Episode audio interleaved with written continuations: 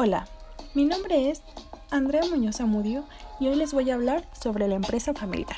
Para empezar, ¿qué es una empresa familiar? Una empresa familiar es aquella que pertenece, es gestionada y controlada por una o más familias. La globalización, el permanente acercamiento de los mercados y la constante evolución de los productos, haciéndolos menos diferenciados, provocan el que la empresa familiar no pueda ser asociada únicamente a la imagen tradicional de gestión patriarcal, de negocios propiedad del mismo apellido. Importancia de la empresa familiar. Las empresas familiares representan por lo menos el 90% del total de las empresas existentes en el mercado mexicano. Su valor en la macroeconomía es muy significativo, de ahí la importancia de estudiarlas, apoyarlas y lograr su continuidad. La empresa familiar es producto de la realización de un sueño de los fundadores y va creciendo conforme se van dando las oportunidades de mercado. Para entender, estudiar, evolucionar y transformar a las empresas familiares, es imperativo conocer la interacción entre los tres círculos, los sistemas, familia, empresa y propiedad. Cada sistema tiene sus características y problemáticas.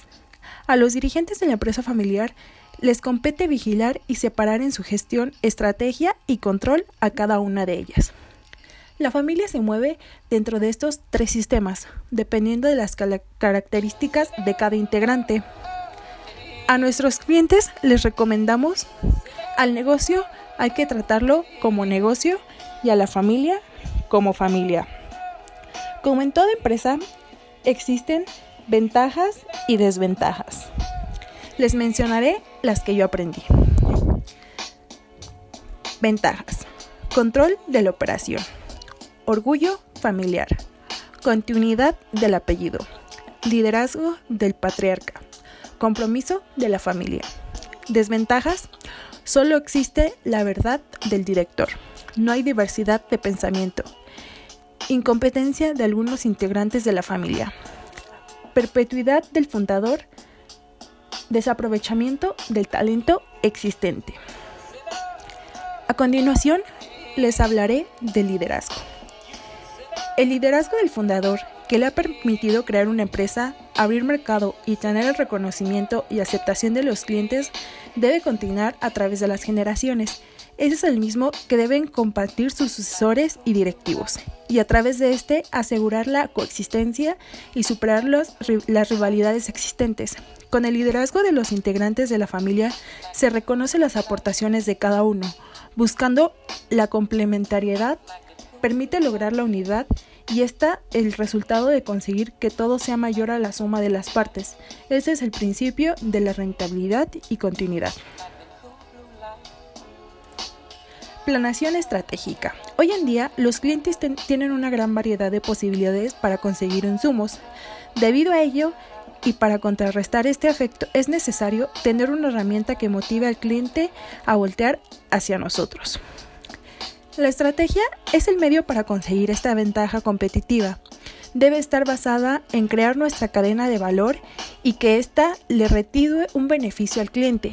Debe permitirnos lograr la diferenciación entre nosotros y la competencia.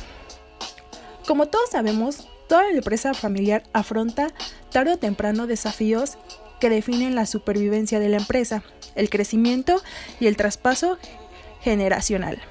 Si estos no son manejados de manera correcta, pueden llevar a un conflicto que arrastre con las relaciones familiares y conlleve al cierre de la compañía. A continuación, les hablaré de algunas estrategias aprendidas. 1.